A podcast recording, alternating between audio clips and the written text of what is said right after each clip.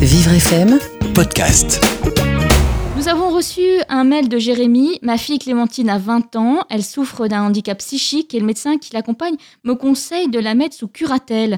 Euh, je ne sais pas à qui je dois m'adresser. Bonjour Philippe Turpot. Oui, bonjour Annelise. Alors vous êtes chargé d'affaires majeur protégé dans une banque. En quoi consiste exactement la mise sous curatelle? Alors la mise sous curatelle, c'est une mesure de protection on va dire, intermédiaire euh, qui peut être euh, simple ou renforcée.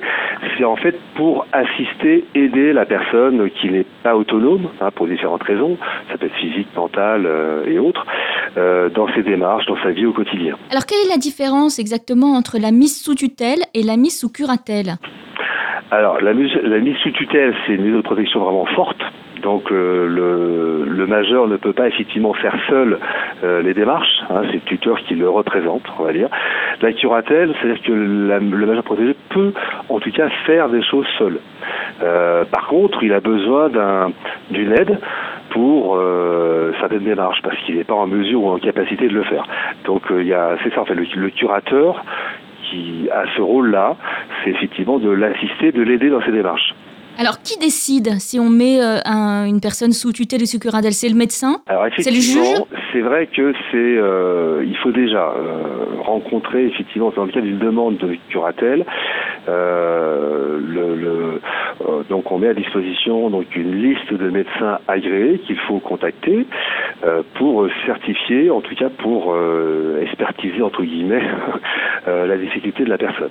Donc c'est lui qui va effectivement dire bon ben voilà c'est la curatelle est effectivement euh, préconisée pour telle ou telle raison parce que ses facultés mentales et, et physiques euh, sont justifiées. Donc euh, il faut un certificat médical et c'est bien sûr le juge hein, qui euh, qui va décider euh, de la curatelle. Après avoir rencontré le majeur protégé en général et les parents, en tout cas les personnes concernées.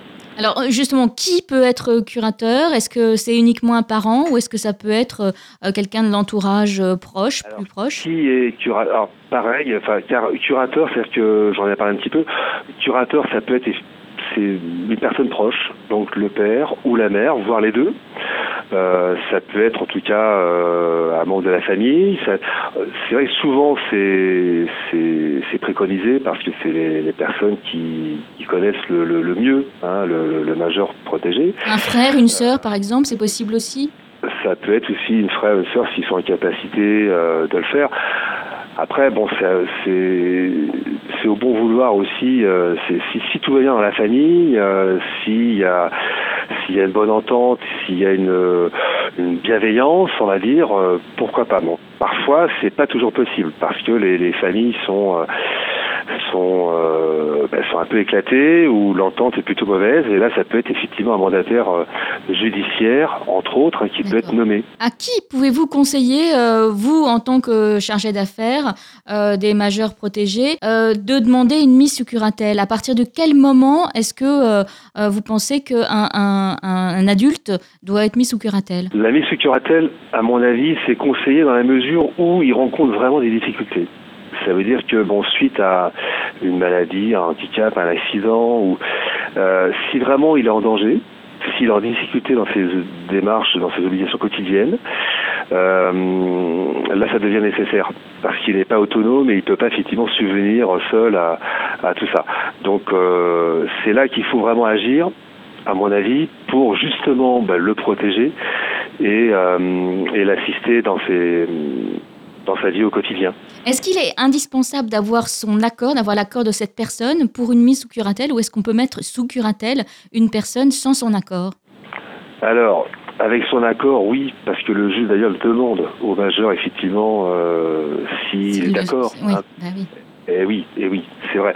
S'il est en capacité de pouvoir échanger, hein, de pouvoir comprendre, de pouvoir discuter. Bon, il y a des personnes qui sont vraiment tellement euh, euh, en difficulté. Bon, euh, c'est c'est les parents, enfin c'est les personnes proches qui décident pour elles, mais euh, parfois, pardon, euh, dans le déni aussi, de, quand, on est, quand les personnes sont euh, euh, en, en situation de handicap psychique, elles peuvent être dans le déni de leur, de leur handicap, de leur maladie. C'est vrai.